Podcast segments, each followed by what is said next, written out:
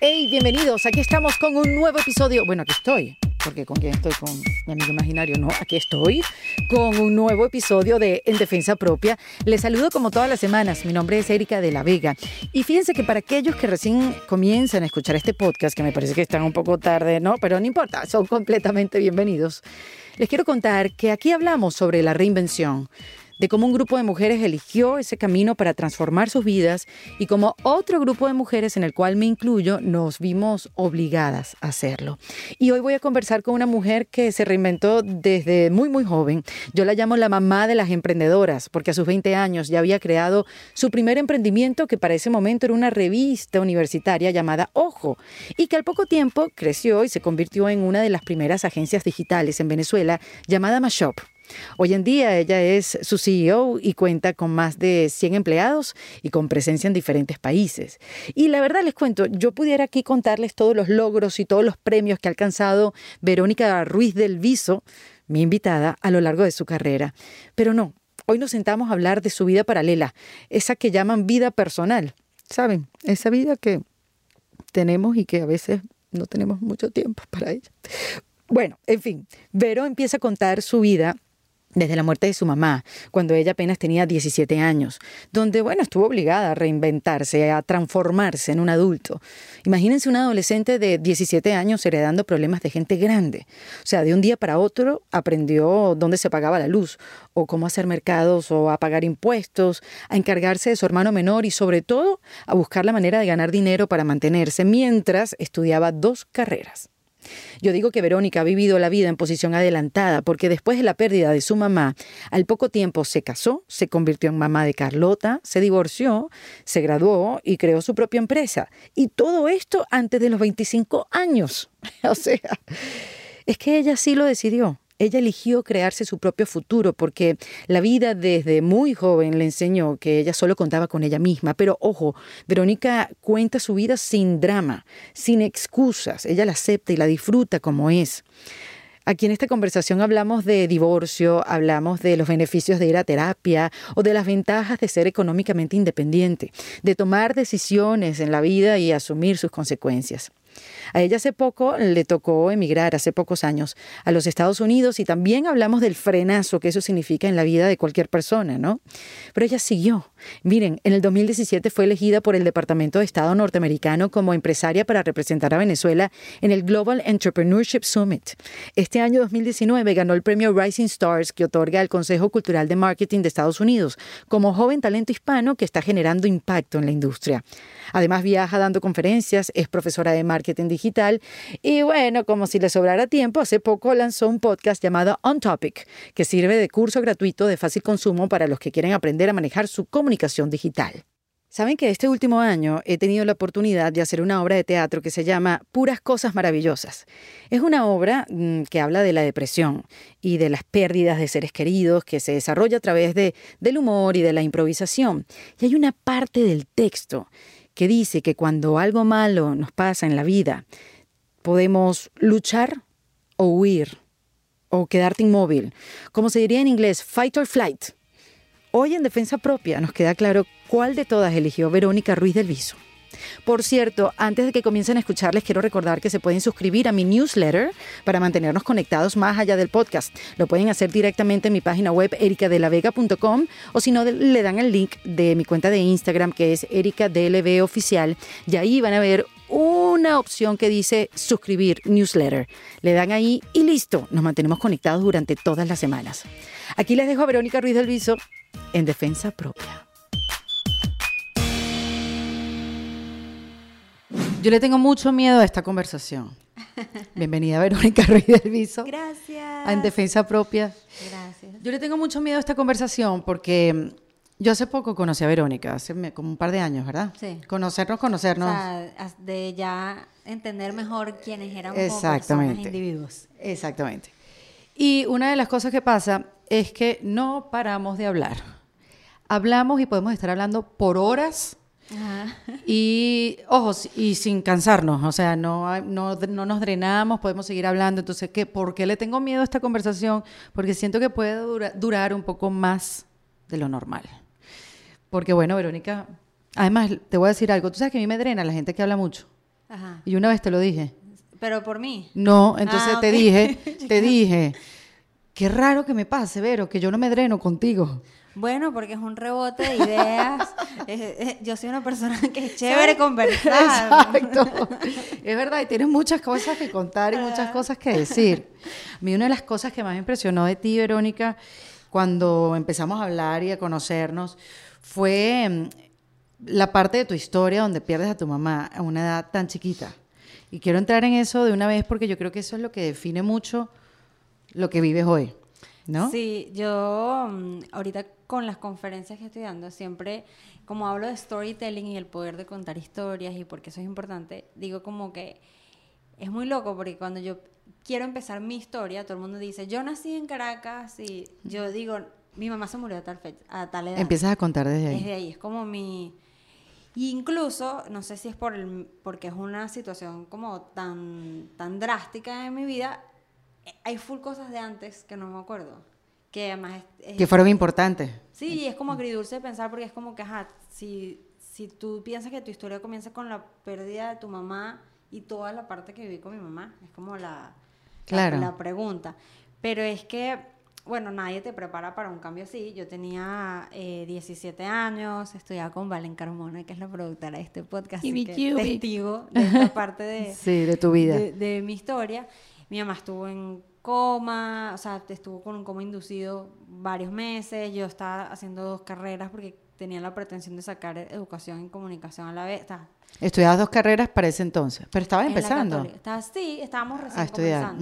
Eh, yo había empezado, yo mm, había empezado en educación con comunicación y me gustó tanto estudiar educación que quería como seguir estudiando Pero porque siempre fuiste un cerebrito, siempre fuiste súper estudiosa. No, para nada. Ah. De hecho, sí, mis amigas del colegio escuchan este que no. El- en, la, en el colegio yo raspaba matemática, física y química siempre. Claro, lo tuyo era humanidades y está clarísimo. Sí, y entraba la profesora de matemática y para mí era como, oh, este es el momento de dormir, porque de verdad no podía, me aburría, etcétera. Pero con las cosas que me gustaban era muy apasionada, entonces era muy loco porque tenía las materias como literatura, eh, psicología, que me encanta, las eximía y las otras las raspaba. Yo le decía a mi mamá como que, mira, eh, even, o sea, eximí aquí, raspé aquí, cero mata cero, no, no hay castigo. Exacto. Como que no funciona de esa manera. Y la verdad es que tanto mi hermano como yo, mi mamá, o sea, mi mamá no era una mamá tranqui.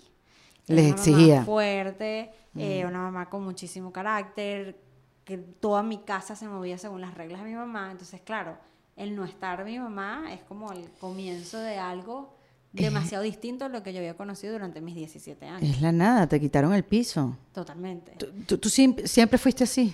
¿Fuiste, o, o- o la muerte de tu mamá te hizo, disparó en ti esa... eh, No, yo, yo he pensado mucho eso, que, que si yo era así o no era así. Incluso le he escrito, o sea, cuando me han saludado que si exnovios y que hola, años después, si fuera un noviecito del colegio, le pregunto, yo era así. Porque en verdad, la parte de antes de la muerte de mi mamá es como, no borrosa, pero sí tengo muchas dudas de cómo era mi personalidad ahí, porque mi mamá era una presencia muy fuerte, Erika. Yo tenía que pedir permiso para todo. O sea, mi mamá no era light, mi mamá era de que tengo que saber, me llamaba siete mil veces si salía, a pasar a no tener nadie a quien rendir la cuenta. Es que eso es cuando sí, es- esa sensación de que haz lo que te dé la gana. Ajá, a partir de, de ahorita, de este momento. Y, y es demasiada libertad. ¿Hacia dónde me...? O sea, yo me hubiera quedado paralizada, pero pareciera que, o sea, cada quien tiene que estar en un momento así tan difícil en la vida para saber cómo uno va a actuar. Eh, pero al contrario, o sea, viéndote después que pasaron los años, como que eso no te detuvo, más bien pareciera que te metió, metiste el, acelera- el acelerador en tu vida. Sí, o sea, que metirles, el, el- yo siempre pienso que uno se mueve cuando se despierta el sentido de urgencia y que muchas veces pasa, tú trabajas en un equipo y tienes un equipo de trabajo y tú notas quiénes tienen sentido de urgencia, que las cosas salgan y, y quienes no las tienen y normalmente quien no tiene sentido de urgencia le pone menos pasión, no se preocupa. Hay para ti, tu podcast en defensa propia, tú tienes un sentido de urgencia, tienes que producirlo, que se salga ese día, si, se, si, se te, si lo cancelan o alguien no te llega a una entrevista, es un sí, problemón sí, sí. para ese día. Y Pero si alguien no trae la misma energía, se nota demasiado. Se Hay un contraste increíble. Increíble. Que no es el caso porque mi querida Valentina está eh, a- súper ahí conmigo. Claro. Entonces, ¿qué pasa? Yo siempre fui pro de inventar, siempre. O sea, en mi, en mi casa, desde que yo tenía 10 años, yo armaba y que el museo de los niños en la casa. Entonces, eh, cobra- co- cobraban a mis primitos para que pasaran por los cuartos y jugaran. Pero eso a mí me impresiona, porque una niña de 10 años que cobra entrada, tienes que tener eso muy consciente en tu vida. Yo, yo no sabía que existía el dinero, sino el dinero era algo así que no le alcanzaba nunca a mi papá. ¿Sabes lo que te decían? A mí no me alcanza el dinero para eso. Oh, pero no me enteré del dinero, ni, ni quise ganar dinero chiquita. O sea, eso es algo que traes en la cabeza. A mí lo que me gustaba no era tanto el dinero, sino la posibilidad de crear. O sea, que de hecho yo he tenido que aprender a pensar en el dinero y no solamente en crear. Claro. Entonces, yo, claro, yo ponía lo de la entrada del ticket porque yo cuando fui al Museo de los Niños vi que para entrar al museo había que cobrar un ticket. O sea, era parte de lo que yo quería crear. De la experiencia. Pero no tanto, no, no fui tan activa en el sentido del dinero, eso lo tuve que aprender justo después de la muerte de mi mamá. Claro, porque, a ver, tienes 17 años y uno a los 17 años está rumbeando, está yéndose a la playa con los panas tres días, te desapareces o te dan permiso o no, te estás escapando de tu casa, no sé, y tú estabas, era pendiente de pagar la luz, el No, agua. Eso, eso fue todo un descubrimiento para mí. Además tenía un novio en ese momento que también era un niño. Entonces eh, yo le llamaba y le decía, no, es que estoy aprendiendo ahorita dónde es que es, se paga el agua. ¿Dónde Qué queda esta gente? loco. Y, co- y a nombre de quién está, porque entonces empiezan los problemas de, de la Claro. vida adulta. Eh, que si la casa de mi mamá era una herencia, entonces no estaba a nombre de eso, sino a nombre de uno de mis abuelos, y yo no sabía a nombre de quién. Mi mamá no dejó nada organizado para, para su vida, entonces yo no sabía dónde estaba el dinero de mi mamá, si es que había dinero. Hasta el sol de hoy nunca supimos ni mi hermano ni yo. Mi hermano es menor de edad y yo decía, voy a tener un hijo adolescente. O sea, yo con próxima a cumplir 18, ahora soy mamá Claro. de un niño de 14. O sea, como que Tomando no- las decisiones de la vida de él. no puedo. Y eh, hay algo que me protegió muchísimo que fue no sentir resentimiento con mi papá. Que fue, mi papá la verdad es que no estuvo presente. Yo trato a veces de como de, de- de contar una historia más linda porque uno, sobre todo si, si tienes como una pequeña exposición a entrevistas o cosas así, Sí. tú dices, bueno, si me preguntan por mi papá, ¿qué digo? Porque yo adoro a mi papá, pero mi papá no estuvo. Entonces, nada, esa es la parte que es así y ya. Mi papá vivía en Estados Unidos desde, desde mucho antes. Mi papá tiene en los Estados Unidos ya, acá tiene más de 21 años. Ujú. Eh, se hizo ciudadano americano y me empezaron a pasar cosas como que, concha, mi papá nunca me pidió para que yo también me pudiera ser ciudadana. Entonces iba a cumplir los 18 años y ya Y se te fue el momento. La oportunidad. Y ahora estaba pasando el tema de... Pero dije, bueno, o sea, no sé por qué, y creo que tiene que ver mucho mi abuela. Yo nunca generé como en quedarme pegada en la emoción negativa de la rabia. Y es impresionante que no lo hayas desarrollado. Yo creo que yo una vez te comenté como que, ¿cómo tú eres como eres? O sea, no ¿En qué existe optimista, echada para adelante, eh, con esperanza. Después tuviste una hija súper rápido, después esta gran pérdida de, de tu mamá. O sea, tú no andas brava por la vida. Cuando puedes tener todo tu derecho de estar brava con la vida porque te Sí, pasaron cosas que normalmente...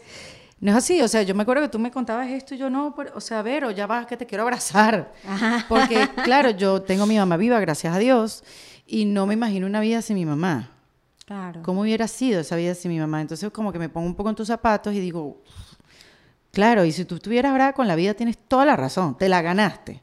Tú te ganaste Sí. estar así con, con Pero ese es que sentimiento. yo no, o sea, no, en verdad, yo por ejemplo, sí siento, veo el contraste con mi hermano. Mi hermano sí llegó a estar muy bravo con la vida. Y yo me pregunto muchas veces, o sea, al punto de que estaba muy deprimido, y yo me pregunto por qué yo nunca estuve así. O sea, porque...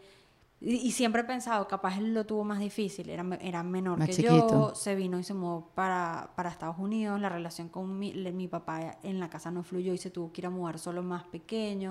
O sea, si escuchas la historia de él, a mí me parece, a él yo lo quiero abrazar, o sea, a mi, a- a mi hermano.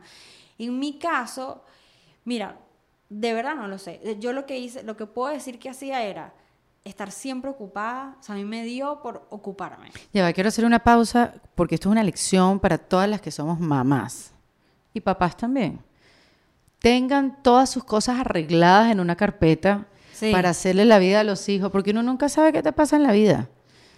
Y eso hay que dejarlo, mira, este es aquí escrito, ese papel se lo das a alguien, esa carpeta, porque uno Mira- no piensa en mira eso, qué loco, pero El novio, ¿te acuerdas que te dije que tenía un novio en ese momento, este, que éramos unos niños, cuando se muere mi mamá? El contraste con su familia era demasiado grande porque su papá, nosotros una vez viajamos, y no, su papá viajó. Cada vez que su papá tomaba un avión, mandaba un correo con todo arreglado.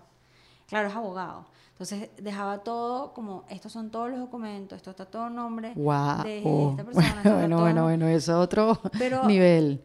a mí me parecía muy loco. Y mira, y lo- a los meses me pasó eso a mí, siendo su novia.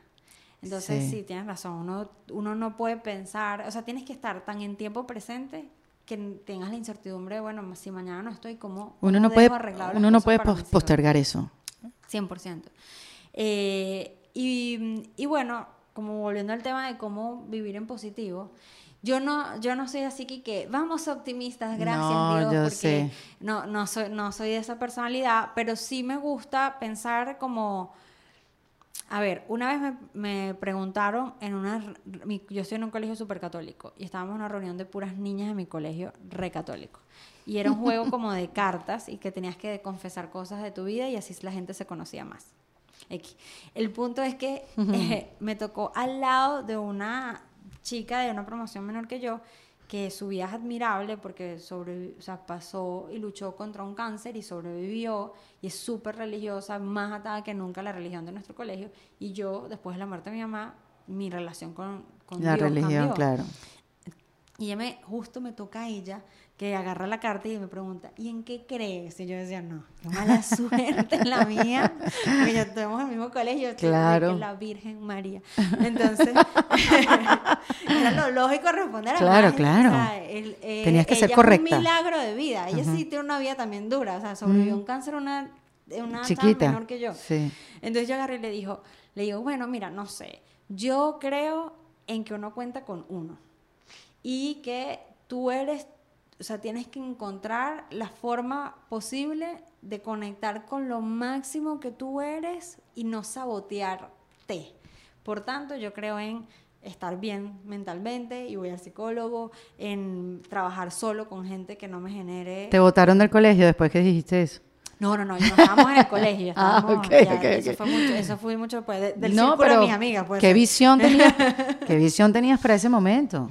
Claro, no, esto ya fue un poquito más adultos, pero cuando yo hacía como rebobinaba y no podía decir, no es que no crea en Dios, pero no tengo la misma relación con la iglesia específicamente como la tiene ella, eh, porque yo sí creo en Dios, pero yo decía, mm, eh, uno, a ver, yo con quién más he contado. Mm, Si cuento, es conmigo, porque Claro. no, no conté con mi papá, no conté con una, mi familia no es súper unida, que iba a estar ahí para nada. Eh, ¿Con quién podíamos contar? Rolando, que es mi hermano, y yo. Con ustedes mismos. Con nosotros mismos. Claro. Y yo todo el tiempo decía, ah, mira esto, si era como un medio mantra que tenía, que yo me asustaba mucho, que no sabía qué iba a pasar nunca. ¿Qué quiere decir eso? Que yo sabía que tenía para pagar este mes las cosas, pero no sabía si Con tenía 18 años. el mes que viene. Qué bárbaro. Entonces yo decía, me, me repetía todos los días, si hace las cosas bien, las cosas salen bien, si hace las cosas bien, las cosas... eh, y entonces yo iba, por ejemplo, a una fiesta y tenía que presentar algo el día siguiente de trabajo y decía, si hago las cosas bien, me van a salir bien, entonces mejor me voy. Era como, cada vez que podía elegir como dos caminos, Exacto. decía, voy a hacer las cosas bien y me van a salir bien. ¿Y Hasta siempre, siempre fuiste así? ¿No hiciste alguna cosa mal? No, claro. Mm. Pero, pero yo tra- lo que, a ver, es como si yo trabajara en una empresa de calculadora de riesgos. Yo trataba de Minimizar. mini- minimizar los riesgos. Claro. Porque yo decía, yo no elegí, mira, yo estoy con, con Valen, la productora acá, y te puedo decir, porque además era de mi grupo de la universidad, que me pasaban demasiadas cosas seguidas. Porque era, Una vida acontecida. Sí, entonces todas mis amigas, es tipo Valen, ay, te tienes que bañar en carequito morado. Y me una rabia que me dijeran eso, porque, ay, seré yo que decidí que me pasara todo, Todo lo que me esto, Y pasa. además me tengo que bañar en carequito, en carequito morado. Yo Caraquito morado, para aquellos que no saben que es como una, una matica que supuestamente si te bañas en eso te quitas todas las energías negativas y todas las cosas que te pasan y cambias como que el mood de tu vida. Exacto. Así como quitarte la pava. Eh, Ajá, pero ves, porque yo tenía que vivir con la idea de que yo tenía una pava encima. ¡Qué horrible! fastidio, ¿no? ¡Qué horrible! Bueno, por Dios, además que cómo, cómo eres condenada a eso. No, y yo decía, mira, por eso yo no estoy condenada a nada. Voy a hacer cosas maravillosas todos los días. Estoy, Pero eso quizás fue un drive, eso quizás fue algo que te impulsó y te marcó para, para desarrollarte desde tu adolescencia. Sin duda, hasta- yo dije, mira, yo no decidí que mi mamá se fuera, eso no es mi decisión, no hay nada, porque claro, son preguntas, cuando la gente vive situaciones traumáticas Sí. y situaciones incluso peores, eh, hay una parte que tú sientes que, Es que- tu culpa. que tiene que ver contigo, que es tu historia, que es tu destino, que te tocó a ti y te das muy duro a ti mismo. En, en mi caso, yo decía, yo no decidí nada de esto. Yo no decidí en, eh, que nacer en Venezuela y que en el- cuando estuviera en la universidad fuera el movimiento estudiantil y todo el tema con Chávez. No decidí que en ese momento se muriera mi mamá. No, no decidí que antes mi mamá estuvo en coma y era una angustia ir a clases así. Claro. No decidí las cosas. El desapego de tu papá tampoco lo decidiste. Nada. Entonces yo dije, bueno, que por lo menos lo que yo decida sea lo mejor posible. Y eso me sirvió hasta para elegir eh, parejas. O sea, yo decía, si el tipo es muy mala conducta o muy mala persona, me puede dar todo el sexapil del mundo, pero yo no me enredo ahí porque eso sí lo le decido yo. Y si sufro por eso, eh, ¿por qué Estoy jugándome en sufrir por contra. e- Por, elección. Sin embargo, te casaste muy joven también Sí. y fuiste mamá muy joven también, pero todo por decisión propia, o sea, no es porque te pasó, No, sino que no, tú no. decidiste, tú te Yo- enamoraste y yo- me caso. Ay, no, ¿Cuántos años tenías Dios mío, pero eh, quiero poner como en letricas pequeñas y que por favor no hacer lo que está escuchando. Esto no este está bien, exacto, esto no lo intenten en su casa, Exacto. no lo intenten en su casa. Yo empecé a trabajar muy joven y empecé a relacionarme con gente mayor que yo porque los que trabajaban en ese momento me llevaban 10 años. Claro. Y en eso que mm, coincido profesionalmente con el papá de Carlota, que es el papá de mi hija, este, que en ese momento estaba como en moda lo que él hacía, que era una revista también, eh, que se llamaba Plátano Verde, en Caracas. Súper cool, sí, sí, de una sí. gente muy cool y de la que podía aprender De la movida urbana, la pero movida también urbana, intensa. Exacto. sí. Entonces yo, bueno, que en ese momento estaba más hippie que nunca porque leía y estaba modo universitario del intelecto y todo esto, eh, más emprender, veía a esta persona joven como liderando una revista y obviamente sentía admiración. Leo y yo tenemos, comenzamos una relación, yo creo que también él, mi admiración hacia él era lo que estaba haciendo y logrando y él también como, mira, esta chama Niñita. está movida. Ujú. Y eso nos conectó. Eh, pero en, la diferencia de edad, él estaba en un plan distinto al mío. Yo estaba en un plan de, estoy apenas aprendiendo las cosas de mi carrera, de comunicación social. Él estaba en un plan de, pedí matrimonio antes y me dijeron que no, que no, no se querían casar. Entonces estábamos en Ya estaba en ese punto de su vida que quería establecerse, vivir en Sí, pareja. quería vivir, tener hijos ya. O sea, eso sí, sin duda. Y eso fue algo que me dijo al principio. ¿Y qué pasa? Y después leí en muchos sitios y lo hablé con amigos que perdieron a sus papás, que cuando tú estás en modo perder familia, quieres hacer familia. Sí, seguro, tiene es que ver. loco. Yo tengo ahorita un amigo, tiene tres hijos y, y es huérfano de padre y madre y eso fue como su chip. O sea, quiero tener familia, hacer mi familia, porque claro, lo perdiste. Claro. Y eh, salgo embarazada por accidente, o sea, ese sí no fue planificado. Me da dengue, por ahora es lo, del- lo de la pava. Me da dengue hemorrágico. Me haga reír. Exacto, con, con las tragedias. Por favor. Te agradezco. Como raro, como me te- debería reír de Sí. esto. Me da dengue hemorrágico y este pierdo ese bebé. Y ya lo pierdo con va- avanzado, Avanzado el de embarazo. meses, y ya yo me había hecho la idea, me habían hecho baby showers, etcétera, y ya yo me había hecho la idea de que iba a tener ese bebé. Entonces dije, ¿sabes qué? Como que sí quiero mi familia. Y a Carlota, que es mi hija, sí la buscamos. Y nos separamos. Y después que tuvimos a Carlota, nos separamos. Por eso digo que Verónica es una sobreviviente, en el sentido de que te han pasado tantas cosas y pudiste haber salido bien mal de todo esto. Mira, sí, yo lo que creo es, te lo prometo, es, no es que no, es que no te equivoques y no hagas cosas malas, pero yo trato de disminuir el riesgo y aprender muy rápido, por ejemplo, yo sí creo que con el tiempo he aprendido que, y ahorita, solo aprendí reciente, que uno puede, yo, era, yo soy súper entregada a todo. Los, tú empecé un proyecto contigo, entonces somos el proyecto y demasiada entrega, y lo mismo con las parejas. Entonces, si el plan de Leo para mí eh, era él quiere hacer familia, para mí fue muy fácil decir, claro, entonces yo también. Claro. Ahora haría Te las guió un cosas- poco también, o sí, sea- haría las cosas un poco distintas, aunque amo haber tenido a Carlota porque siempre ha sido un ancla a tierra, sobre todo con la parte financiera, con el planificarme, con el no gastar por gastar, eh, porque bueno, tengo que Porque además siempre viviste una vida adulta eh, siendo tan joven.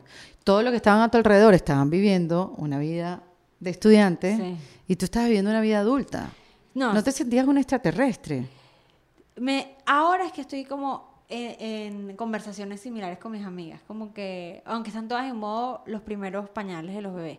Entonces, bueno, ya yo, Carlota tiene 11 años, ya, Sí. ya yo no estoy ahí, yo estoy despreocupada qué va a pasar con la adolescencia. Pero este, tengo ya más, pero por muchos años, yo mis amigas que ahora, de hecho, yo siento que mi grupo de amigas del colegio como que a veces se siente porque yo me separé mucho. O sea, yo tenía una vida de trabajar y trabajar y trabajar y, Claro. y era como si ya no me interesaran tanto sus cosas, pero no era eso, sino que hasta incluso sentía pena de contarles problemas que yo tenía porque las veía en un estado tan Y, y hubieras querido cambiar vidas, en sentido de, ¿lo disfrutabas todo lo de tu trabajo o hubieras querido, ojalá yo tuviera las preocupaciones que ellas tienen? Cuando me separé del papá de Carlota, sí lo pensé. Como que, qué horrible, o sea, vivir un casi un divorcio, porque además Carlota tenía eh, meses de nacida. Y tomar la decisión de separarme porque sabía que no iba a ser feliz fue una decisión súper eh, madura de tomar. Súper difícil, porque hay gente madura que sabiendo que solo va a ser feliz no la toman. Sí, pero sabes qué, yo, Pero quizás también siendo joven te, te ayudó. A mí me ayudó un día saliendo de la universidad ver a mis amigas en la universidad tener otro tipo de problemas y yo estar pensando, si voy a ser infeliz aquí, me tengo que quedar aquí toda la vida porque nació Carlota. Y yo estaba ese día eh, con Carlota en la universidad. O sea, yo, había ido- yo siempre fui a clases, di pecho, todo. O sea, yo seguía haciendo mis cosas lo máximo posible. Es que eras un extraterrestre, Vero. Bueno, sí, no sé. Eras muy distinta, claro. Imagínate tú llegando con un coche y dando pecho en medio de una Sí, clase. pero lo loco es que a mí me parecía normal. O sea, a mí me parecía, estaba, yo llegaba feliz, o sea, yo nunca estaba en un modo drama en la universidad. Bueno, a veces, y que sí, mira, en concha, mi mamá está en coma, claro. O sea, normal. Sí, Tenía que una claro. lagrimita soltar, pero yo más bien era súper cómica, o sea, de echar broma, de quedarme un ratico más para hablar. Era, porque al final tenía esa edad. O sea, al- Claro. al final yo no era una doña, en- eh, sino que era la misma la misma edad de mis amigos, pero con otras... Con responsabilidades de adulto. Y yo iba hacia el carro con el coche ese día y de verdad que yo decía, es que qué rollo subir este coche por las escaleras de los módulos y buscando un amigo varón que me ayudara a Mm. cargar el coche y la cosa sea súper sol y sabía que me iba a meter en, una, en un tráfico eh, de, de carros larguísimo para llegar hasta la, de la Católica hasta las Mercedes, que son dos zonas súper distantes. Y cuando iba en el carro, yo dije, pero si la que es más joven soy yo. Eso fue lo que Claro. yo pensé.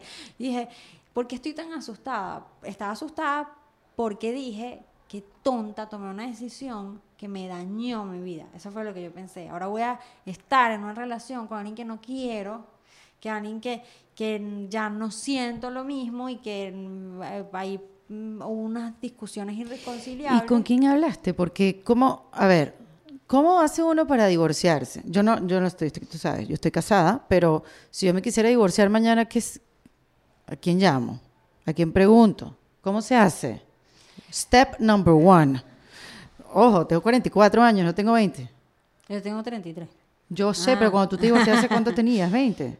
Tenía, tenía 21. Entonces, ¿qué, qué, qué hiciste? ¿A quién llamaste? ¿Qué? No, de verdad no llamé a nadie, porque era tan complicado, o sea, por ejemplo, muchos de los amigos del papá de Carlota trabajaban en la universidad y una de las amigas de él eh, se llama Ana O'Callaghan y ella trabaja en la parte de teatro de- y me dice, ella me dice, ese mismo día que yo estoy subiendo el coche, me dice que tú le echas demasiado, Demasiado. o sea, pones demasiada energía y ella me quería como decir algo, pero no me lo dijo, ¿sabes? Y yo me monté en el carro y yo le dije, conchale, es verdad. Primero ya yo había fundado ahí mi revista, ya yo- ya yo estaba emprendiendo seguía mi proyecto de la revista. Mi universidad me encargaba yo de mi universidad. El, eh, cargaba a Carlota como un canguro para arriba y para abajo en ese momento porque además daba pecho. Yo pensé, o sea, ¿cuál es mi miedo? Claro, si ya yo puedo hacer todo esto sola. Exacto. Y yo dije, ¿qué, me, qué es mi miedo? Que no, que no sé qué va a venir en el futuro. Bueno, si yo trato de hacer las cosas lo mejor posible, las cosas van a salir lo mejor posible. Y lo mejor posible tiene que ser no ser infeliz aquí. Y llegué y tomé la decisión y, le, y eh, bueno, no, obviamente no es que, ay, nos separamos de otro, sino que vinieron otra vez más peleas y mm, llévate las cosas de mi casa y todo eso, todo ese drama Sí. implica separarse por unos meses más, pero encontramos una forma de llevarnos súper bien. Yo con, con el papá de Carlota me llevo buenísimo, ¿no? Eh, y algo que sí cuidé mucho, que creo que es importante en términos de separación, fue no me interesa en lo absoluto depender económicamente del papá de Carlota. Nosotros hemos hablado mucho de eso, que, que es increíble cómo la independencia económica te hace tomar mejores decisiones en tu vida. Totalmente, porque yo creo que si yo hubiese dependido del papá de Carlota para pagar una casa, yo en ese caso no, no porque vivía en la casa que, Que tu mamá te había dejado. había dejado, Ujú. este, y para pagar mis cosas y las cosas de Carlota de- hubiese dependido de él, capaz no hubiese tomado la decisión. Entonces yo lo que pensé es, ok, tomo la decisión ahorita y me olvido que somos dos. O sea, es súper difícil porque dice, ah, entonces le vas a al- alcahuetear o le vas a, a, a seguir, o sea, vas a, de- a- va- muchas mujeres cuando escuchan esto dicen, tú vas a hacer que el otro no cumpla con sus responsabilidades porque te vas a ocupar Claro. tú. Y yo diré, bueno, si, si fuera al revés, yo dejaría que el otro se ocupara solo de Claro. mi hija. No, Claro. si él deja que yo me ocupe solo de mi hija, ese es su rollo con su hija más adelante, ¿qué cuento le irá a decir? Pero yo como mamá, yo tomo, yo, Carlota es parte de mi vida, yo no puedo, omi- no es media parte. Claro. Yo no tengo el- un brazo de Carlota, una pierna y la mitad de la cabeza. Tengo Claro. Carlota entera conmigo. Entonces yo tengo que ver cómo, cómo hago para que poder tener completa independencia de su papá. Porque ahora, yo soy venezolana, diáspora venezolana. Entonces te separas. Uno se quiere ir a Colombia, el otro se quiere ir a Estados Unidos. Yo tengo que vivir donde, entonces toda mi vida condicionada a alguien que Sí. ya no es mi pareja ni mi No, historia. no, gracias. no, no, no, no, no. En lo absoluto. Total. Y la única forma de tener una relación de iguales es que yo no tenga la vulnerabilidad de depender de él. Correcto. Y eso, ahí es como que sí me pongo súper eh, afilada, pero es porque eso lo tengo súper ultra claro. O sea, la manera de que yo lleve una buena relación con Leo es porque realmente yo no dependo en lo absoluto económicamente de él, ni un dólar. O sea, el que el ego masculino le puede doler escuchar estas cosas de, de separaciones, chévere, pero el ego femenino se siente súper bien porque no tiene Claro. ninguna sombra, ningún peso Y encima. porque tienes una salida digna. Y porque Total, y puedes diseñar la vida como y- tú quieres. Y relaciones sanas y al final este queda la relación de las personas y no la dependencia. Exactamente. Y porque nosotros no hayamos funcionado como pareja no quiere decir que él es mala persona, ni siquiera mal papá, es un súper papá.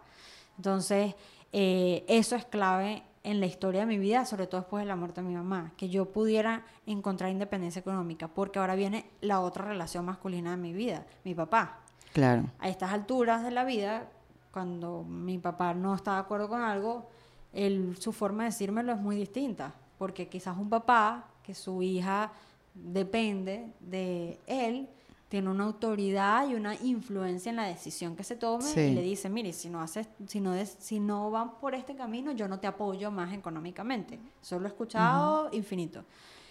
Mm, el tener independencia económica me dio lo que en verdad yo creo que ha sido clave para poder hacer las cosas que yo hago en mi vida, de emprender y de trabajar como a mí me dé la gana, que es todo el mundo que yo quiero, lo quiero y lo adoro, pero todo el mundo tiene un límite en cómo va a opinar y En tu y vida. en mi vida. Y mis errores son mis errores y la gente me puede dar consejos, evidentemente. Yo voy papá. Bueno, y eso también da- te da mucha responsabilidad, porque entonces tampoco le puedes echar la culpa a nadie. No tan, tan fácil que es, ¿no? Claro, y, lo, y, y después, fíjate, a veces me pasa que le dicen a mi papá, ay, tú eres, eh, tú que eres de Ruiz del, porque claro, Ruiz del Ruiz- Viso es un solo apellido. La gente piensa que son dos, ese es el apellido de mi papá. Entonces cuando escuchan, no, eh, mi papá, apellido Ruiz del Viso, le dicen, ah, tú eres algo de Verónica. Él, por supuesto, feliz, Wow, orgulloso. Yo, se gana ese esa- crédito. eh, eh, exacto, esa es mi hija, etcétera. Pero a la vez, yo sé que él además, o sea, porque mi papá también es una, mi papá es una buena persona, solamente que es un indisciplinado, tuvo malas decisiones que Yo tomó. espero que tu papá no escuche este podcast. Y si lo escucha, Erika, son las mismas cosas que yo le he dicho a él. Está bien. O sea, Puedes seguir. Dale play. porque, cónchale, es que yo sí, yo sí, yo sí pienso eso. A veces, el- yo tengo un- demasiado tiempo queriendo construir la historia que ponga a todo el mundo cómodo. ¿Entiendes? Que el papá de Carlota se sienta cómodo con la historia, que, que el- mi papá para mi papá sea cómodo para todo el Pero después se desfigura la historia. Claro. No los puedes hacer sentir todos bien. Claro, no los puedo hacer sentir todo bien porque además en la realidad operativamente no funciona así. Claro. Y, y yo sé que él no se siente bien por eso. Por eso sé que es buena persona. Porque Claro, si realmente porque fuera, no sé, un sociópata o cualquier cosa que no le importe, no le duele, pero la vida ha cambiado y ahora yo lo que no quiero que me pase es llegar a esos momentos en los que diga, cónchale, yo elegí apartarme, yo elegí sufrir, yo elegí no hacer. Eso sí. Eso no te va a pasar. tiene sentido. Bueno, no sé. ¿Cómo, que no. ¿Cómo ha impactado, qué importancia le das tú en tu vida a la terapia? A hablar con un psicólogo, con todas las cosas que te pasaron, porque eso también lo hemos hablado. Y siento que ese tema hay que, hay que pasarlo, hay que decirlo, porque hay mucho tabú todavía con eso de ir a un psicólogo. Mm, Yo creo que la forma de no vivir con rabia y resentimiento es mm, logrando mirar desde otra perspectiva tu conducta, lo que piensas y que la cuestiones. Viéndolo como, como un testigo. Como un tercero, yo no, yo no, no he entrado profundamente en el tema de la meditación, quiero, pero justamente esta semana me contaron que cuando tú meditas, como que ves tu emoción desde afuera, Sí. logras como ver la emoción afuera. Y cuando me explicaron eso es lo que yo creo que logra la terapia de un buen profesional, en el caso de un psicólogo. Eh, si yo, desde que mi mamá murió, uno de los profesores de, de- de mucho peso en la escuela de comunicación, que se llama Pedro Navarro, me recomendó ir a un centro que había en, en la universidad donde habían psicólogos. Yo lo que le, yo como mi tía psicoanalista, yo llegué y le dije, mira, yo no quiero un psicoanalista, porque yo no quiero estar, no nada contra los psicoanalistas, sino que yo decía, yo no puedo ir a mi infancia en este momento que acabo de perder a mi mamá, o sea, yo no puedo ir Claro, ir a- tan, tan, tan atrás. a, sí. a- y a terapias tan largas. Yo le entonces yo le pregunté, yo respeto muchísimo el psicoanálisis, lo entiendo bien, pero estoy en modo de duelo. Yo quiero a alguien que me ayude a darme herramientas que pueda poner ahorita en práctica. Y la misma psicóloga que atiende en el, en el centro de apoyo a los estudiantes me dijo, te cae bien un conductista cognitivo. Y me recomienda a este, mi psicólogo. Y mi psicólogo, sorpresa, era joven, súper culto, pero en temas también como muy contemporáneos a mí. Eh, y era conductista cognitivo y me dice, vas a entrar con un problema, una vez que eso, eso lo hayamos atendido, yo te doy de alta. Y a mí me pareció perfecto porque yo en eh, mi casa, mi, mi tía y mi mamá son vecinas. Y yo veía a los pacientes de mi mamá crecer mientras yo crecía, de mi tía, perdón. Exacto, nunca, nunca dejaban de ir a terapia. Exacto, o sea, llegué- empezaron a los 10 años y ya tenían 15 y seguían yendo con Sí, mi sí, tía. sí. Entonces, eso me da un poco de angustia, porque primero, por ignorante, porque no Claro, no sabía. qué sabía. Pero en ese momento yo dije, me cae súper bien esto. Y este, este psicólogo es muy cómico porque me ha visto unos meses después de la muerte de mi mamá, luego no me ve más y luego llego y que, mira, por cierto, tuvo una hija. Entonces es muy loco porque es como ver una serie, ¿sabes? Adelantando. Eh, adelantando ¿Qué le pasó a este personaje? Este, ¿Cómo se separó? Sí, sí, ¿Qué- el escritor se volvió loco, tampoco le puede hacer pasar por eso. Exacto. Y siempre llegaba y que, mira, y es muy cómico porque teníamos muchísimo tiempo sin vernos como por que llegara por algo, pero es mi lugar, como dices tú, ¿por qué? Bueno, porque es mi lugar donde, donde yo cuando estoy a punto de embarrarla, porque me está consumiendo la ansiedad, la depresión, la angustia y así yo sé que yo no puedo pensar bien. O sea, es que es lógico, o sea, si estoy deprimida, ¿cómo se van a ocurrir las mejores soluciones? No, y si estás abrumada con cualquier cantidad de responsabilidades encima, decisiones que tienes que tomar. Exacto. Si no estás bien, nada va a salir bien, o sea, al contrario de, de tu mantra. Y mi forma de que me, cuando algo me afecta mucho, mucho, mucho, es que primero me desaparezco y en la cama, la cama me envuelve. O sea, quiero estar acostada y durmiendo. Y mira esto que loco. Mi mamá, que sufría mucho de depresión, le pasaba, le pasaba lo mismo. O sea, yo me acuerdo que me molestaba que mi mamá estuviera en la semana acostada. Claro, en mi cabeza yo no pensaba estar deprimida. Claro, no quiere hacer nada. no quiere hacer nada. Ujú. Entonces, cada vez que yo entro como en tres días seguidos que no me quiero parar, yo misma digo, epa, o sea, eh, ¿cómo que no te quieres parar de la cama? Exacto, sal y, ahí. Y digo, que alertas se prendieron, no, no estoy modo, o sea, no sé cómo hace la gente súper que súper optimista que puede consigo misma, sino que digo, no, ya va, yo tengo que prender la señal de Batman Sí. y llamar a mi psicólogo y tengo una sesión en la que empiezo a ver... Pero es que es una gran ayuda porque vuelves a poner otra vez todos los paticos en fila. Y vuelves a, ya, ya que tengo todo el mundo atrás bien enfilado, vamos a seguir. Yo le llamo alineación y balanceo como el carro. Ah, muy bien, Yo voy, lo sí. llevo, lo ajusto, cambio aceite y sigo adelante. Es que con a mí me parece súper importante, es un alivio tener alguien con quien conversar y de revisarte, de ver si estás bien, de ver las historias que te estás haciendo en la cabeza y, y- y ver que, que hay- no vale la pena cosas que tú te imaginas que no están pasando y tú crees que están pasando. Qué bueno que haya alguien profesional que venga y te, te diga, eso no es así.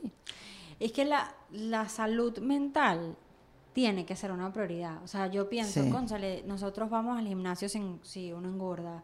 Este, Sí, es o sea, verdad. Tú te metes en un dermatólogo si ves que la piel te está cambiando, si te sientes mal el estómago. Pero cuando te sientes mal del ánimo, de algo que además es intangible, no sabes en qué parte está. Eh, Sí. Sabes que te angustia y no puedes como resolverlo solo. No tienes tanto círculo de apoyo. Es por eso para mí es importante. Claro. No tengo un círculo de unos papás en los que me, le pueda preguntar, un familiar.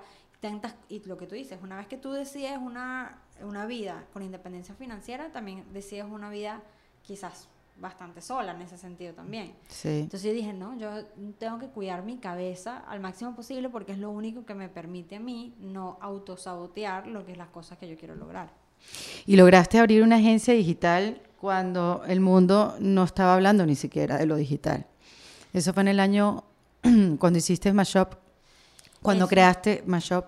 Eso fue un año más que Carlota, hace, hace con Car- no, perdón, un año menos que Carlota, hace nueve años. Este, realmente nos metimos en el tema digital. Ya yo estaba, la- el mismo equipo de la revista mutó a hacer estas activaciones digitales por, por evolución propia de los medios. Lo que yo tenía en ese momento era la disposición a cambiar. Es decir, yo había empezado en impreso y entendía que mi público objetivo del medio impreso eran los jóvenes, porque era una revista para el target juvenil, y que lo- los lectores de esa revista estaban haciendo vida en Facebook. Entonces, para mí no fue decir, no voy a empezar algo digital, sino como yo estoy donde esté la gente. No es digital o es impreso, sino donde esté la gente. Y en esa época que había digital, Facebook.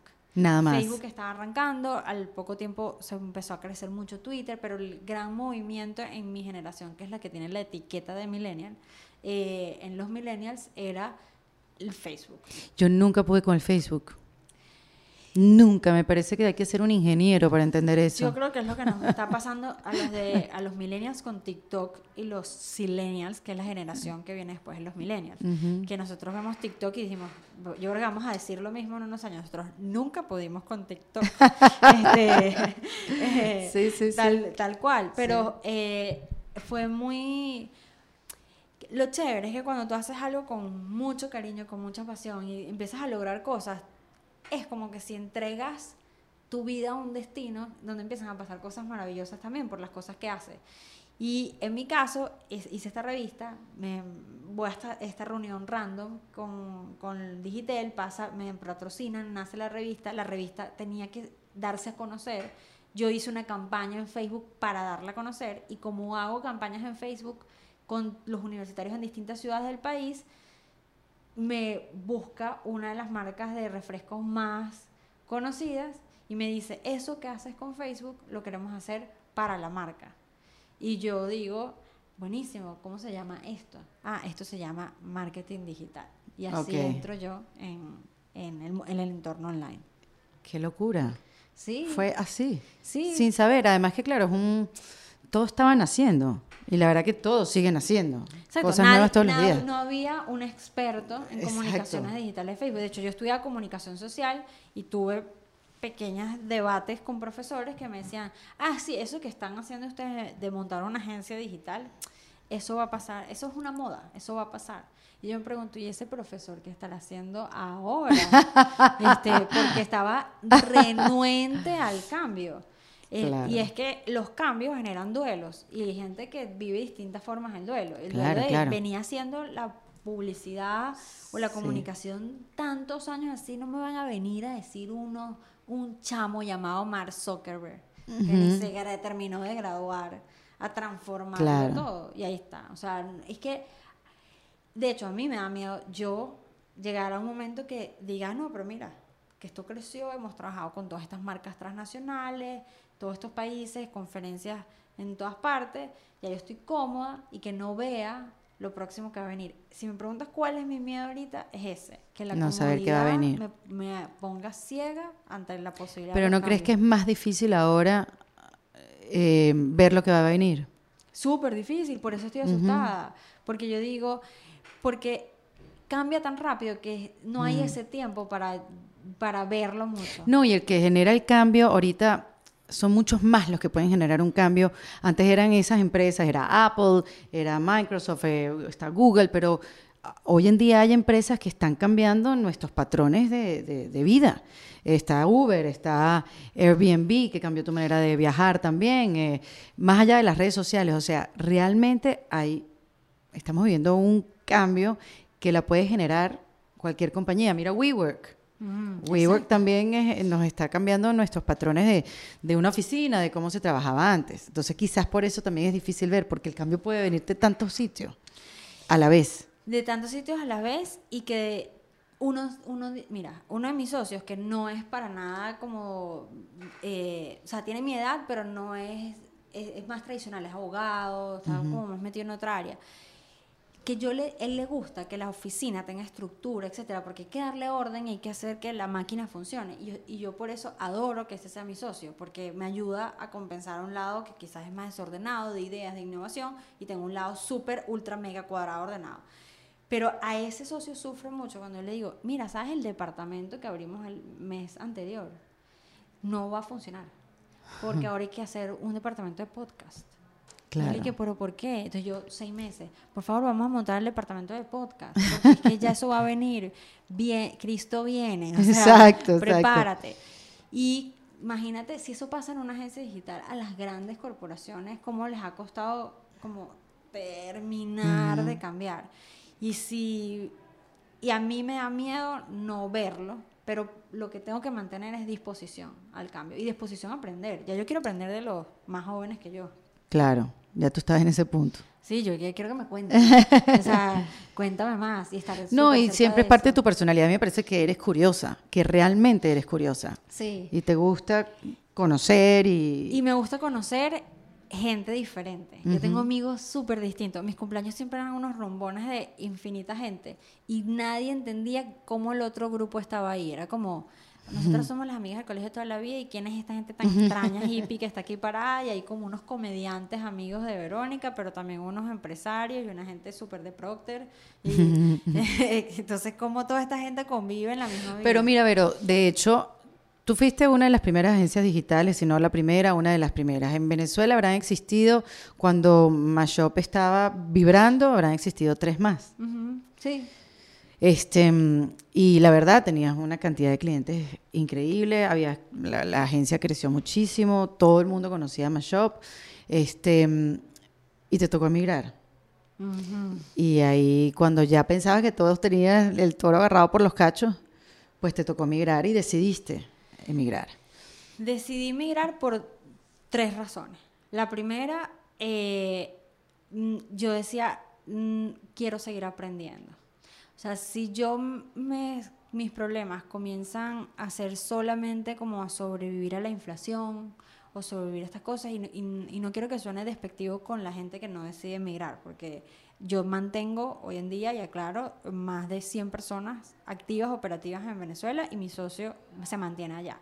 Ok. Pero que yo di, que pensé, yo quiero aprender cosas de un mundo que va a estar viviendo unas circunstancias sociales y políticas distintas y traerlas, o sea, conectarlas con, con este equipo que no pretendemos cerrar y que esperamos que se mantenga, que haya una transición política en el país.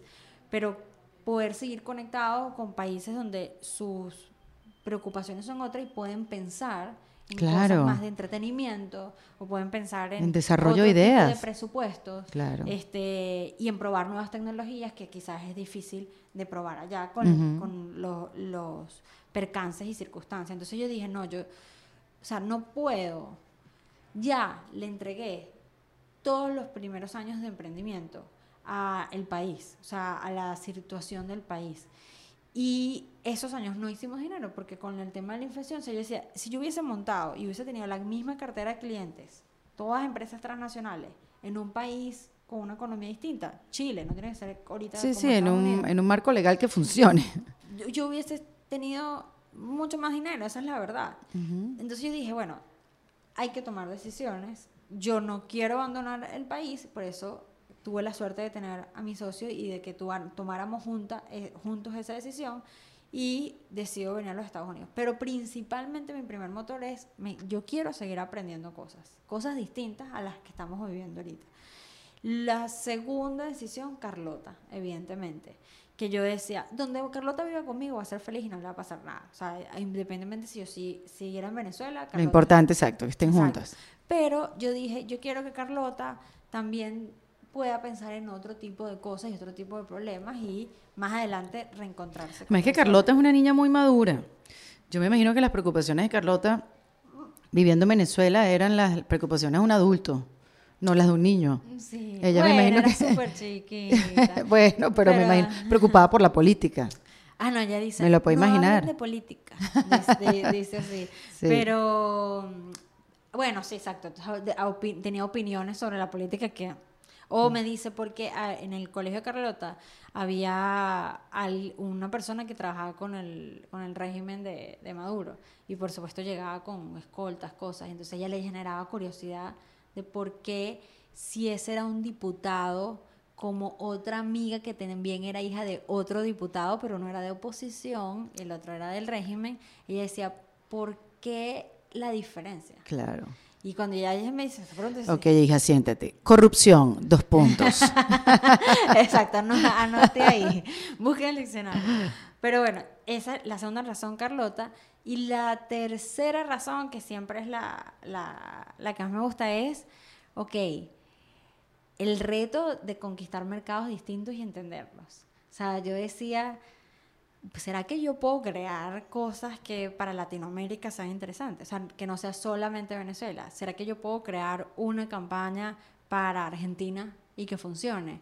Esa curiosidad me dijo, me dijo, no, buenísimo, tengo todas las razones para hacerlo y que poder seguir creciendo y evolucionando como profesional. Y cuando, bueno, cuando uno emigra, obviamente vienes con esa energía, con esa fuerza, y de repente llegas a la ciudad que te toque y te tienes que adaptar al ritmo de esa ciudad. Miami tiene una, un ritmo muy particular y muy distinto al de Caracas, quizás hasta un poco más lento. Eh, y las cosas pasan en un ritmo muy distinto al que uno está acostumbrado. Entonces, claro, uno viene con toda esa energía, no te estás dando cuenta de lo que está pasando, estás, eh, apenas llegas, te ubicas, tú, pam, pam, pam, pam, y empiezas a encontrarte con los primeros, ¿sabes? Eh, imprevistos, como o los primeros encuentros con el mercado. ¿Cuáles fueron para ti? ¿Con, con qué te conseguiste que no te esperabas? Como que, ay, yo no sabía que esto podría ser tan... Bueno, primero me conseguí con la vulnerabilidad del emigrante. Este, que si a mí me pasa en una situación de profesionales, imagínense lo que está pasando en la frontera. Que llega alguien que está caminando en la frontera con Colombia, un venezolano, y como no tiene nada, le dicen, mira, métase en la guerrilla y o deme a su hijo a la guerrilla, yo lo cuido. Y esas cosas están pasando, trata de blancas, mujeres, prostitución, etcétera. No es, obviamente no en ese nivel, pero el emigrante y cualquiera que esté empezando en otro país sabe que en algún momento ha tenido un espacio de vulnerabilidad porque en confiar, en ponerte, dice, bueno, esta persona tiene 10 años aquí, seguramente sabe más que yo. Sabe más que yo, o esta claro. persona, este, mira, tiene esta compañía aquí, confías de uno en la compañía porque tú no tienes nada. Entonces, Claro. cuando ves a otra persona que ha construido algo, tú dices, wow. Y de las cosas que más eh, fueron muy fuertes, porque a mí sí me pegó muchísimo el proceso migratorio. O sea, con todo lo optimista y las ganas que hacer, yo llegué así con esas ganas que hacer y bueno, después me di como un súper tortazo en confiar en las personas incorrectas, este, empecé con, con un emprendimiento que realmente no compartí, no conectábamos en, en valores, eh, y había puesto mucho de mí ahí, o sea, como que todos mis contactos, mis relaciones, mi tiempo. Te entregaste. Y después como que dije, no, o sea, esto, yo porque no tengo papeles, porque estoy en una situación, estoy súper en desventaja en este proyecto y están es abusando, pero no lo veía.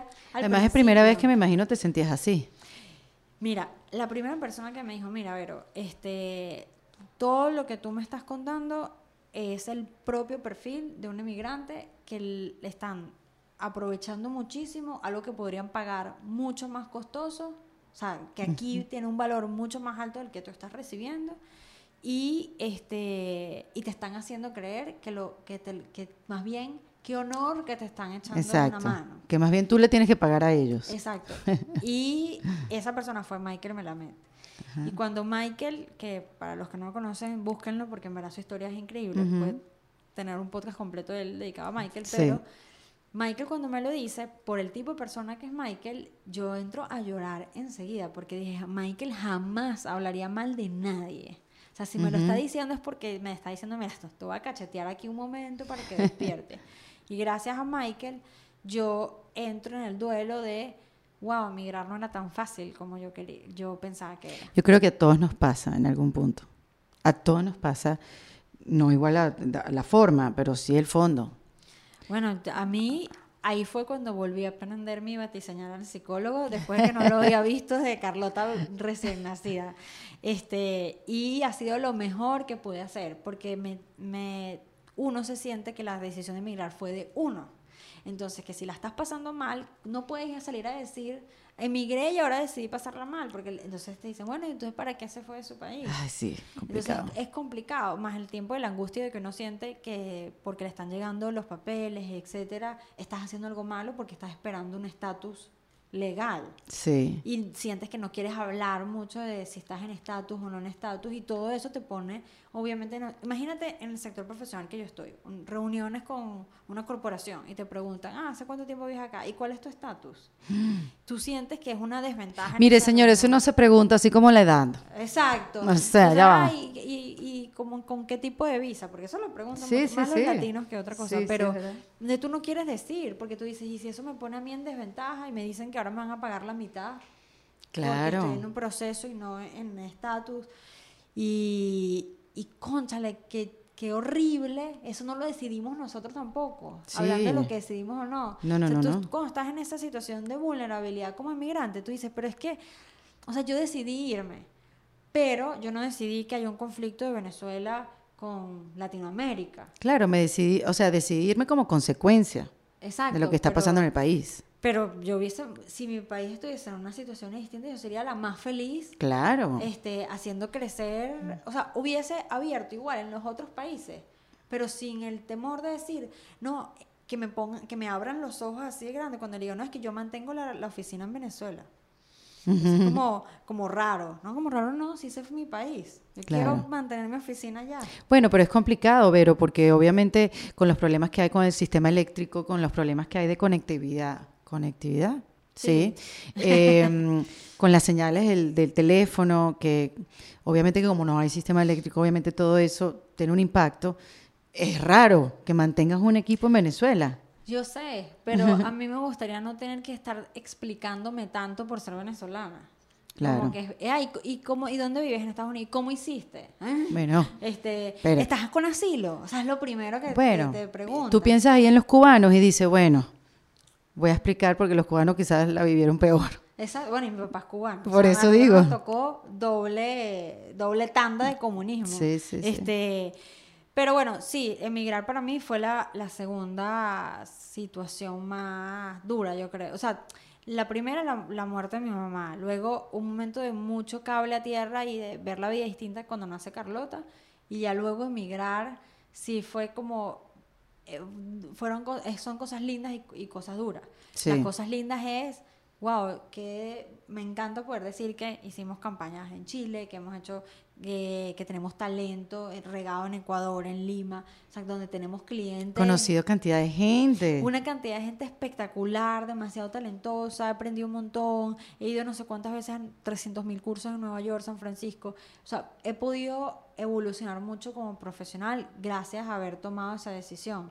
Eh, pero por otro lado, entonces he dudado mucho de mí. La Verónica que estábamos hablando joven, eh, más joven, eh, no, no, dudaba tanto de sí misma. O sea, era como, ah, yo quiero probar esto y lo probaba. Pero mira qué loco lo que me estás diciendo. No debería ser al revés, que a medida que vas creciendo te sientes más segura de ti. Ojo, yo estoy contigo, yo siento igual lo mismo que tú. Yo hoy en día, con 44 años, me debería sentir mil veces más segura que antes. Y no, o sea. Yo ahora digo, yo digo, yo sí era chévere. Total. porque tenía, yo no sé si es una cosa, yo, yo pienso, ¿será que tenía menos miedo? Tenía menos que perder. Tenía ese impulso de lo que te da la, una juventud. Sí, Así como te sabes cuando te la sabes todas y, y, actúas pues en consecuencia de que te la sabes todas. Pero además mira los miedos locos. O sea, yo cuando tenía Carlota, recién nacida y sin dinero, ¿Cómo no viví asustada? O sea, yo me lo pregunto. Y ahora mis miedos son que en esta conferencia yo llegue al nivel profesional de todo el, de, todo el mundo que esté, que, o sea, mis miedos son distintos. Es como si hubiese perdido confianza en mí. ¿Y crees que es eso? En algunos aspectos sí, sí creo que empiezo como a dudar más. Yo creo que también emigrar te da tanto palo te da tanto palo. ¿Tuviste Game of Thrones? Sí, no, perdón. Soy de la gente extraña que, que, me... Es que, no, no, no, no importa. Un momento incómodo. No, no, para nada. No, no, no, está bien. nuestra relación se puede mantener bien después de eso. No, vale, no, no, yo no soy tan fanática. No, no, te iba a hablar de una escena como ah. una analogía de, pero si no la viste está bien. Pero sí agarras mucho palo. el podcast hubiese sido mejor si me hubiese No, para nada. pero es que si te cuento una analogía y si no la viste, te vas a quedar así. Es como cuando la gente llega y te dice, oh, tuve un sueño anoche y tú no entiendes el sueño porque no... No lo viviste. Exacto. ok. Em, pero es verdad, emigrar te, te, te, da mucho en la autovaloración. Y cuando las cosas no salen como tú quieres que salgan, te empiezas a preguntar, ¿seré bueno, para el tema del inglés, o sea, que tú digas, ah, bueno, yo hablo perfecto, yo mi tema lo conozco perfecto y de repente quiero hablar con la misma nivel de perfección. También. Y bueno, va a haber tres o cuatro palabras que no las pronuncie igual que el otro americano que está en la reunión. Bueno, tú eres una mujer muy exigente contigo misma. Más que con el mundo. Entonces también creo que... Claro, pero eso es un miedo súper común en los que emigran a los Estados Unidos. El inglés. El inglés. Y hay gente que decide, mm, si vive en Miami, decide no aprender inglés nunca, ah, porque no quiere pasar por la incomodidad de no hablarlo perfecto. Y a mí me pasó eso. Mira, hasta que me llamaron para, un, para que diera una charla a un canal de televisión y yo dije, bueno, como es en Miami, seguramente va a ser en español. Y me dicen, no, vienen tres ingleses de Inglaterra y tienes que hablar en inglés toda la presentación. Yo tenía dos opciones, o no tomar el trabajo por mi miedo a que no sea el inglés perfecto, o tomarlo y confiar en que yo, mi base de inglés era, sí es buena, pero bueno, yo lo que quiero es ser perfecta en la conferencia. Entonces yo dije, de alguna forma hay que empezar. O sea, tiene que haber una primera presentación. para poderla comparar para poder empezar a tener otras y, claro. y, llegar a algún punto. Yo dije, pero si no empiezo en la primera no lo va a hacer. Y yo fui y eh, llega un momento que estás tan concentrado en, en, el, en entregar conocimiento, sobre todo en esto que era un, un workshop, eh, que ya se me olvidó si estaba hablando inglés o no perfecto, porque quería que, que me entendieran el concepto. Y al final les, les, dije como que, ay, perdón por my broken English. Y me dijeron todos, ¿y que no te entendiste? ¿Te sí, entendiste todo bien? Y yo dije, qué tonto, qué tonta. Estuve a punto de llamar y cancelar. ¿Y ahora dónde estás, Vero? O sea, ¿en qué punto estás? Eh, ¿Cuánto tiempo ya llevas en Miami? Mira, en Miami ya tengo tres años. Tres años, yo creo que es la cuenta donde uno ya empieza a ser productivo, a ser un poquito feliz con la situación. Yo creo que, no lo digo yo, lo dice un gentío. Tres años es una marca de un antes y un después. Ya conoces el ritmo, ya estás más ubicado. Entonces, ya que llevas tres años aquí, ¿dónde estás ahorita? Eh, ¿En dónde estás parada? ¿Con tu agencia? ¿Con tu desarrollo profesional? Bueno, estoy parada en seguir aprendiendo y recibiendo palos del proceso de emprender. O sea, porque está el proceso de emigrar y como más personal, como lo hablamos, pero está el, tema de volver a armar una compañía en unas condiciones completamente diferentes de país. Entonces, bueno, ni, ni la parte financiera es igual, la moneda es otra y un montón de exigencias. Este es un país este eh, estoy ahorita en un punto en el que he aprendido mucho de la cultura americana. De, mm, aquí siempre decían, no, es que aquí en Estados Unidos se trabaja mucho y lo que tú vives es para trabajar, etc. Entonces, bueno, sí, en verdad sí es así. Y, pero hay un valor que yo he aprendido de trabajar en el mercado americano de los clientes. O sea, aquí tú vas a un hotel y luego dejas un mal review y esa persona te contacta, quieren saber por qué dejas tu mal review, o sea, una mala reseña, eh, qué fue lo malo. O sea, hay una cultura de cuidar demasiado los ingresos, lo que te produce ingresos. Y estos tres años, nosotros la teníamos en Venezuela, pero cuando tú estás con los latinos, tú todo lo resuelves como Ay, bueno, yo, te llamo y le damos la vuelta. Aquí no, aquí es tanta la competencia en Estados Unidos que tú lo estás haciendo bien y hay una persona que lo hace bien con un poquito más. Y luego el de al lado lo hace bien la competencia con un feroz y creatividad. Sí. Entonces, ¿dónde estoy ahorita? Mira, estoy eh, muy emocionada porque estamos trabajando con distintos países de Latinoamérica o con, o con instituciones como el Banco Interamericano de Desarrollo que me, me están enseñando muchísimas cosas. Eh, y estoy en un punto también de decir, wow, me falta tanto por aprender para ser una empresaria increíble como espero poder ser pero qué bueno que sé que me falta por aprender eso y que estoy en un lugar donde si decido que lo quiero aprender, lo voy a Lo vas a lograr. Y lo otro que es divertido de, donde estoy es que estoy empezando a agarrarle cariño a trabajar en mi marca personal. Sí, estás viajando muchísimo. Sí. Y dando conferencias. O sea, yo por mucho tiempo pensaba que el empresario profesional era el que se mantenía como solo bajo el nombre de su empresa y como muy en... No, no tiene por qué ser protagonista.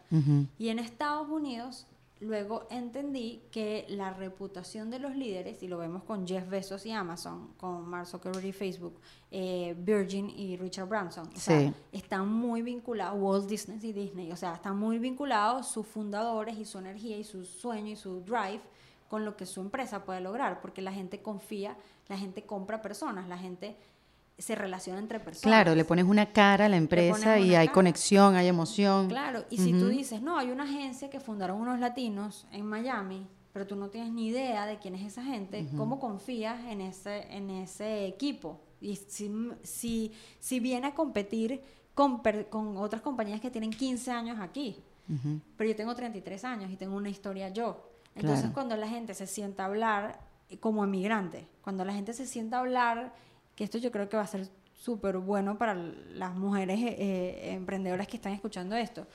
Cuando tú llegas y dices, no, es que yo soy marca X, y te sientas a hablar con esa persona, la gente, ok, quiere saber la calidad de tu producto, que es marca X, pero en verdad al final la decisión de hacer negocios contigo no nuevos va a ser con la persona con la que se sienta a conversar.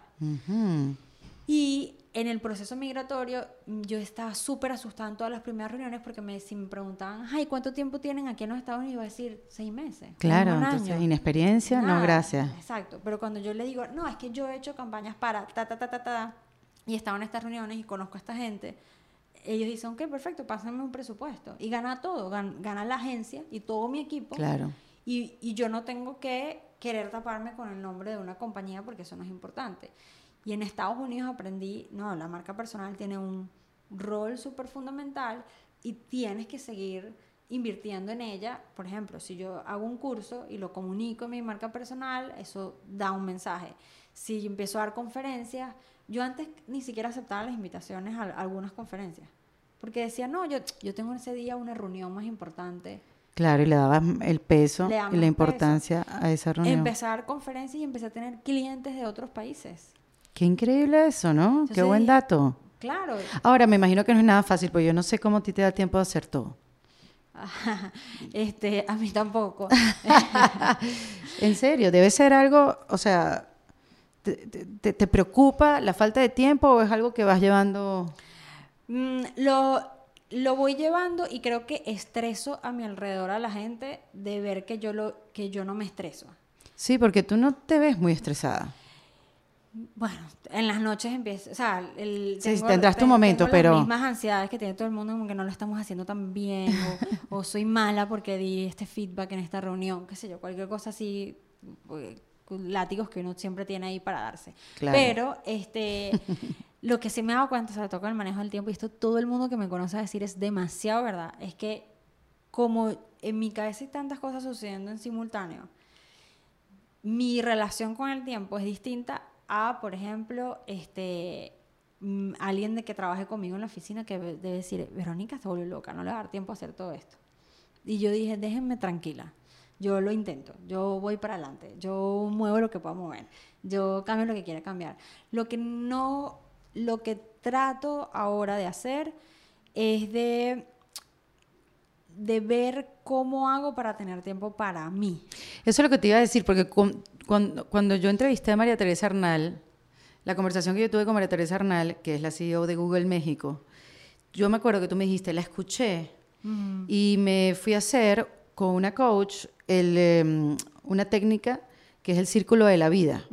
Y, em, ahí puedes ver cómo están todas las áreas de tu vida, tu área profesional, tu área de, de empresaria y tal, y estaba tu vida personal. Y me dijiste, estoy preocupada. Claro, porque salí raspada. raspada. raspada. porque qué bueno, tiempo para tú hacer las cosas es para ti, que si el secarse el pelo, la peluquería ir a la playa, vives acá al lado de Miami Beach. Hacer ejercicio, que para mí me gusta y es importante. Este X. Yo decía, bueno, Carlota y sus actividades. Carlota está en el círculo de vida, está en familia. Fíjate que e-, ella me hizo ah, mucho, mucho, énfasis en que era el, mi tiempo el que yo estaba mm. eh, eliminando. O sea, las cosas que a mí me gustan hacer. Por ejemplo, ver a mis amigas. Eh, ese tipo de cosas era como, no, bueno, si yo voy a un sitio y si ese sí, como estoy más en modo emigrante, buscando el sueño americano, este, tú dices, no, si voy a un sitio, que sea un sitio que vaya a haber gente que me lleve a mi sueño americano.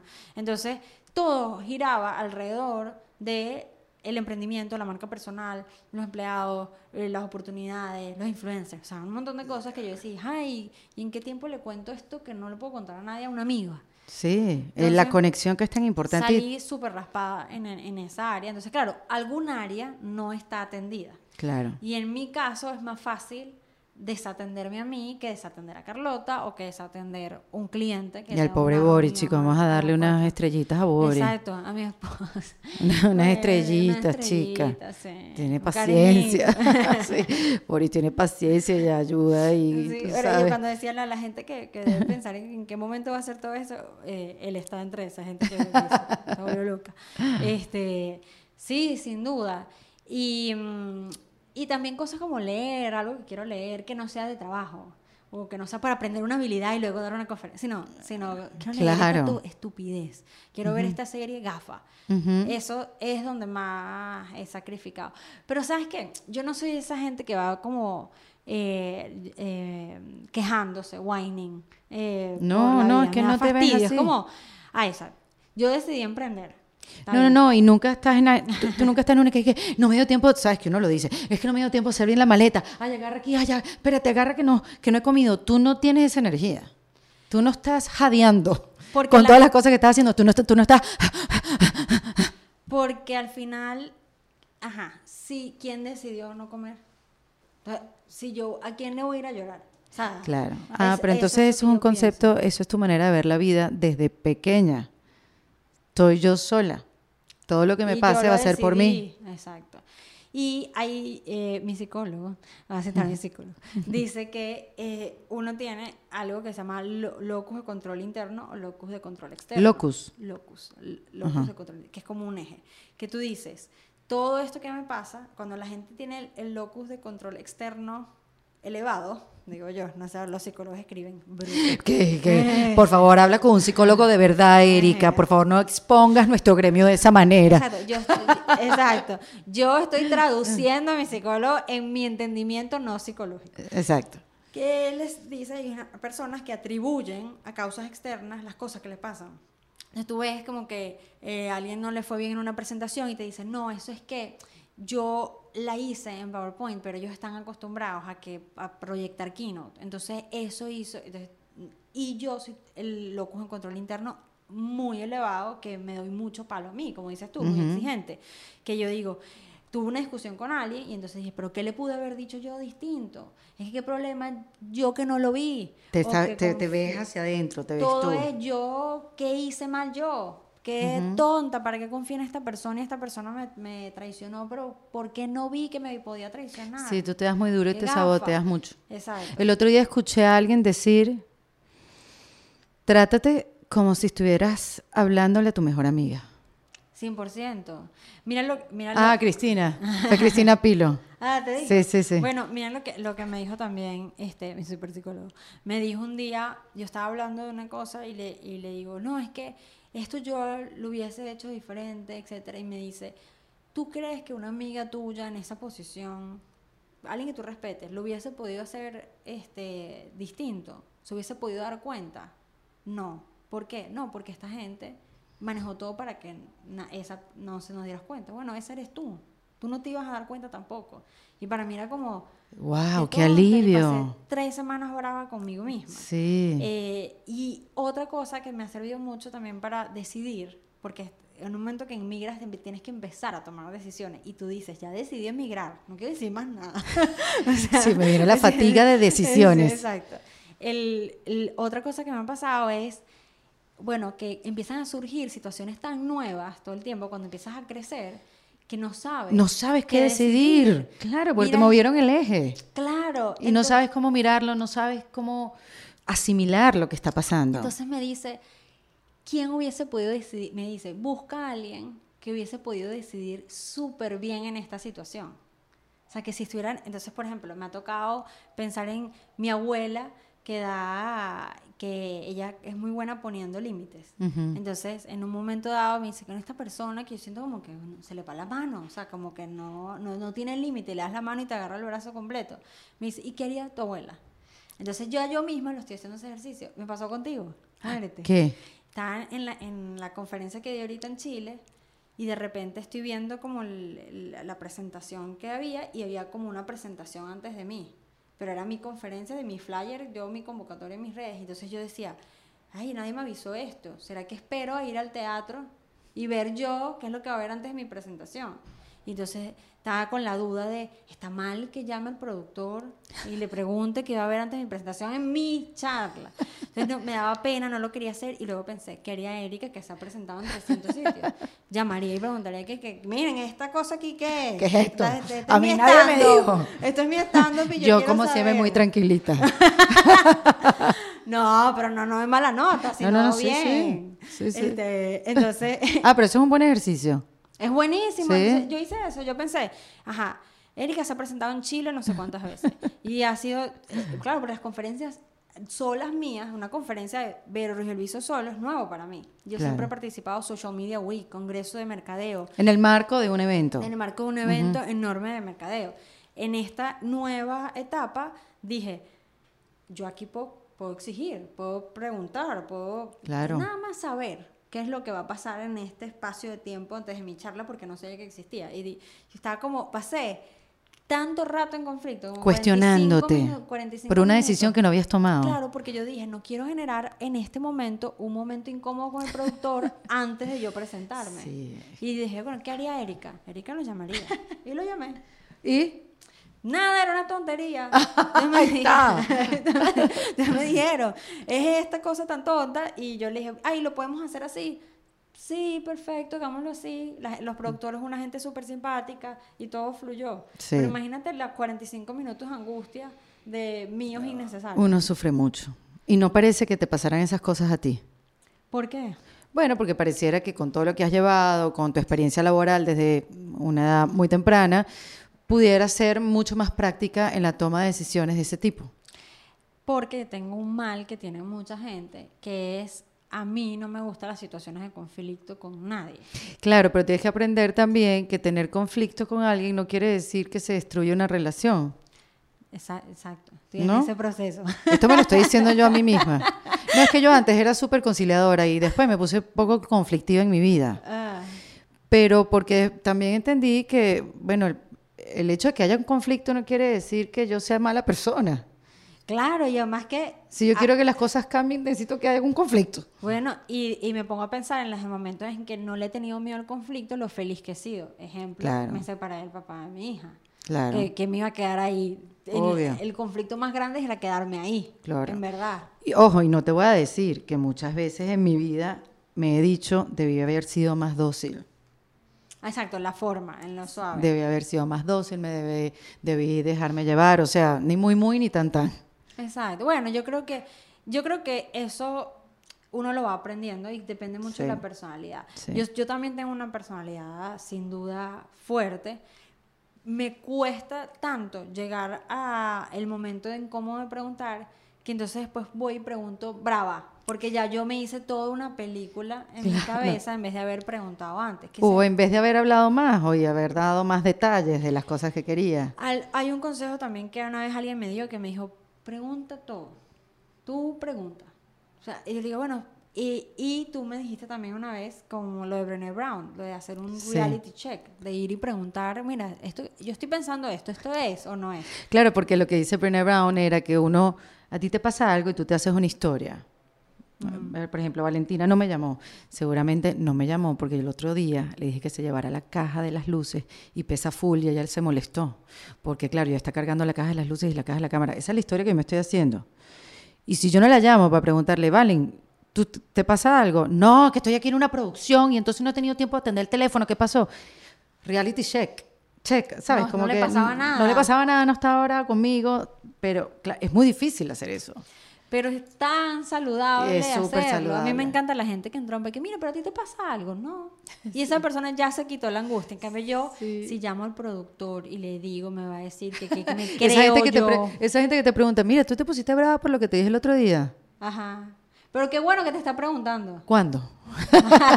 pero qué chévere, que es un está alivio. haciendo su reality. su- Exacto. Su, reality check. Check, exactamente. Como saben, como se lo dije al principio de esta conversación, aquí podemos estar tres horas y media, hacer un break y volver. Pero mm, la idea entonces vamos a hacer una, una segunda parte, Vero.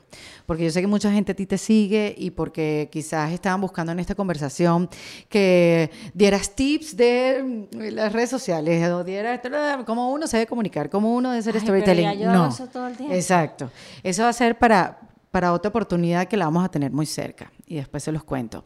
Este, pero quería que la gente conociera esa parte tuya, esa, esa historia que no cuentas en, en tus redes, en tu trabajo, en tu desempeño como emprendedora y empresaria.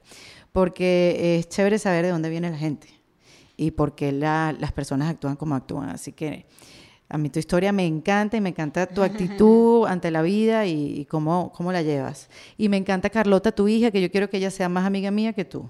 Ay, Porque ella es como tu mamá. Máximo. Yo, Carlota es esa muy niña feliz. te salió demasiado bien Por con eso esa no locura quiero de tener vida. más hijos. No. Porque no voy a repetir. Ella, ella es el golden ticket de la lotería. Sí, Yo lo no es. No, lo voy a repetir. Bueno, si después tengo más hijos, segundo hijo, disculpa por haber dicho esto. Pero, sí. este, Eso es lo que te iba a preguntar. ¿Es una decisión definitiva? No lo sé, pero me da mucho miedo. O sea, para que la gente más o menos entienda, yo estoy súper feliz de tener una hija que me hace, me hace siempre lucir tan bien. Carlota, les voy a explicar algo a aquellas madres que mandan a niños a campamentos. Carlota se hizo su propia maleta para ir al campamento de verano. Exacto. Eso no. Hace la cama en la mañana. Eso no está. colegio Bueno, porque pero- lo decidió. Claro. Claro, pero nadie le dijo, mira, Carlota, haz la, haz la cama en la mañana. Carlota es impresionante. Es impresionante. Sí, es muy bella. Yo, Sí. yo sabes que también pienso, así como está la parte de lo que tú puedes hacer haciendo las cosas bien, generas como consecuencias eh, buenas. Ujú. Y sí creo en eso, no, no en un lado de, ay, qué buenita soy, sino, conchale, si, si voy a este podcast y hago el- entrego la- de lo mejor de mí de la manera más honesta, alguien me va a escribir y va a salir algo chévere de ahí. Eso es lo- así es mi forma. Te voy a decir de una cosa, a todas las que vienen para acá les pasan cosas chéverísimas después de venir. Porque es muy, ¿Verdad, Vale? muy buenísimo. Es la magia de. Francisca. Es la magia de Francisco. Sí, Francisca La Chapelle nos dejó aquí una magia que no, de verdad te digo que le pasan cosas increíbles y me lo hacen saber. Sonia Gil, por ejemplo, de Fluence, que entrevisté en México, el otro día me escribió, mira, mi nueva, mi nueva empleada, qué sé yo, me vino a través de tu podcast Ah, wow. y voy a leer tres currículos más que estoy ampliando mi equipo de trabajo. Qué y me llegaron a través del podcast. Este, mm, ¿qué más así? Ah, Francisca, no, Francisca no, Francesca Morelo.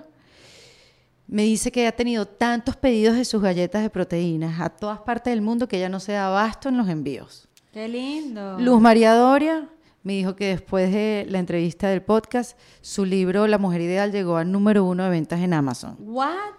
¿Qué te parece? ¿Por qué llegué sin libro a este podcast? ¿Y yo? Bueno, yo tengo un podcast.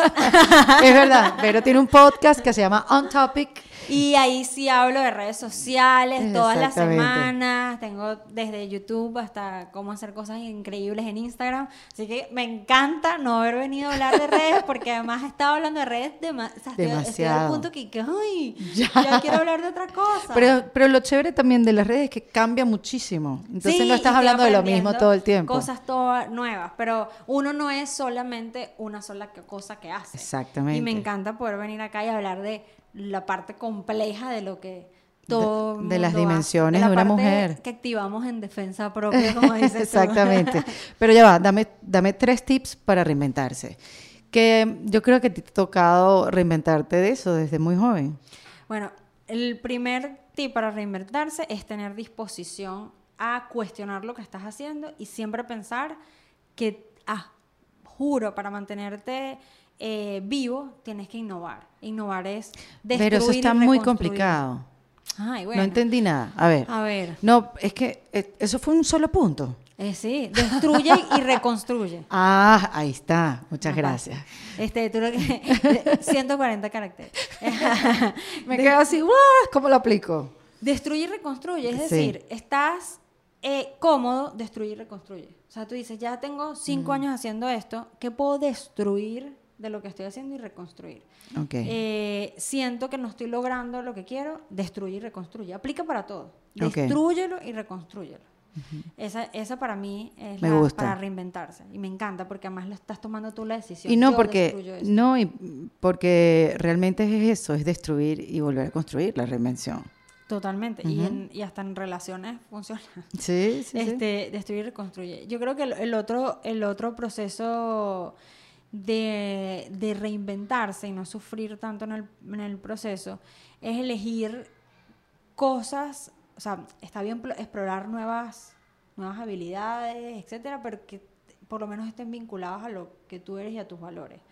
Yo he visto muchos emprendimientos, demasiados, porque me han venido a pedir ayuda en mercadeo Que no tienen nada que ver con lo que esa Con lo- persona hacía. lo que no o lo que le gusta porque Ok. piensa que migré entonces tengo me dijeron que meter 30 mil dólares en esto da 60 mil dólares Ya. no lo conozco no lo entiendo Y confías en una gente que uh, perdieron 30 mil dólares Ya. rapidísimo y es súper en verdad de las cosas lo- de los eso le pasa a mucha gente aquí cuando llega, no sé si ahorita, pero demasiado llega Erika. con una plata y de repente voy a comprar un preescolar.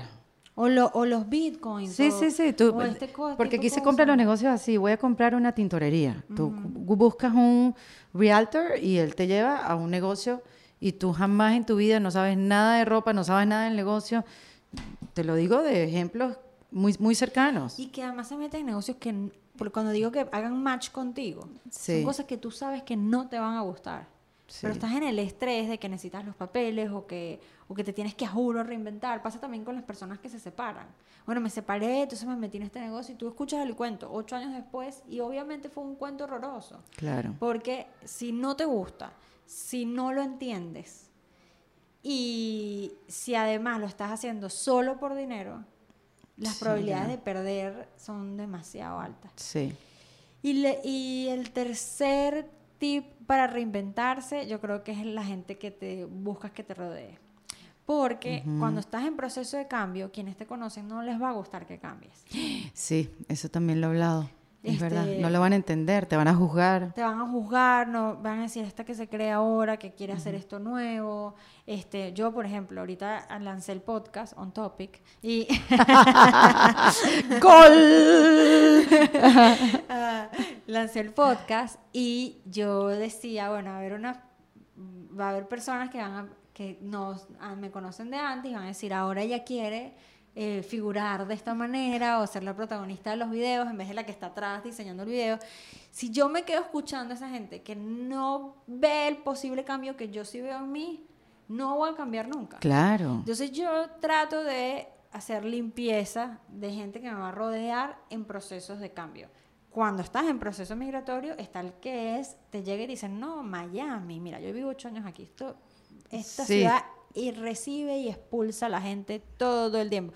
Imagínate, estás en proceso de cambio. Si vives No, pegada a gracias, esa sí, no. persona, imposible. No, Entonces, Yo gracias. creo que la gente que te rodea, que ahí me encanta porque tú has sido, o sea, nosotros No, nos unió la. fuerte por eso Nos unió la migración. nos unió la migración. Y yo, y yo creo que el tipo de amigas que tú digas, no, mira, Erika no le tiene miedo a entrompar en defensa propia sola, con lo que eso implica, con Valentina ellas dos, en vez de un estudio de televisión, este, o yo ver como otro amigo emprendedor te dice, no, pero yo tengo ya un año en Miami, todavía no estoy en verdes, pero le estoy echando pichón y me voy a reunir con esta persona. Tú sales de ahí con ganas. Entonces, Sí, es verdad. esas para mí son la- las tres cosas fundamentales. Y la tercera creo que es clave, porque tú necesitas Sí, gente que te anime a darle a la reinvención. Estoy de acuerdo contigo. No le había visto la importancia, pero estoy súper de acuerdo contigo. Muy bien. ¿Te viste? Sí, los puedes resumir. No, sí. La primera me dejó loca. Yo Destruye y reconstruye. No, ya, ya. Después me la explicaste y la entendí. Bueno, ustedes me la pidieron y aquí tuvieron a Verónica Ruiz del Viso en Defensa Propia. Bye. Esto fue en Defensa Propia, grabado en los espacios de WeWork, producido por Valentina Carmona y editado por Andrés Morantes, con música original de Para Rayos Estudios. Recuerden suscribirse y recomendar el podcast. Yo soy Erika de la Vega y nos escuchamos en un nuevo episodio. ¡Hasta luego! ¿Estás listo para convertir tus mejores ideas en un negocio en línea exitoso? Te presentamos Shopify. Tal vez no lo sabías, pero nuestro podcast More Than Mamis es un negocio y lo empezamos por supuesto para desahogarnos y hablar sobre la maternidad, no para convertirnos en expertas de ventas y del e-commerce. Así que sí, necesitábamos ayuda para vender nuestro merch y poner en marcha nuestra tienda. ¿Y cómo suena con Shopify? Llegó otra venta. Shopify es la plataforma de comercio que está revolucionando millones de negocios en todo el mundo. Ya seas un emprendedor desde tu casa o desde donde sea, Shopify es la única herramienta que necesitas para iniciar, administrar y hacer crecer tu negocio sin dificultades. Con Shopify puedo gestionar pedidos, envíos y pagos desde cualquier lugar, brindándote toda la información y estadísticas de tus ventas al detalle. Regístrate para un periodo de prueba con tan solo un dólar al mes en shopify.com barra sonoro, todo en minúsculas. Ve a shopify.com barra sonoro para llevar tu negocio al siguiente nivel. Shopify.com barra sonoro. ¿Estás listo para convertir tus mejores ideas en un negocio en línea exitoso? Te presentamos Shopify. Tal vez no lo sabías, pero nuestro podcast More Than Mamis es un negocio y lo empezamos por supuesto para desahogarnos y hablar sobre la maternidad, no para convertirnos en expertas de ventas y del e-commerce. Así que sí, necesitábamos ayuda para vender nuestro merch y poner en marcha nuestra tienda. ¿Y cómo suena con Shopify? Llegó otra venta. Shopify es la plataforma de comercio que está revolucionando millones de negocios en todo el mundo. Ya seas un emprendedor desde tu casa o desde donde sea, Shopify es la única herramienta que necesitas para iniciar, administrar y hacer crecer tu negocio sin dificultades. Con Shopify puedo gestionar pedidos, envíos y pagos desde cualquier lugar, brindándote toda la información y estadísticas de tus ventas al detalle. Regístrate para un periodo de prueba con tan solo un dólar al mes en shopify.com barra sonoro, todo en minúsculas. Ve a shopify.com barra sonoro para llevar tu negocio al siguiente nivel. Shopify.com barra sonoro.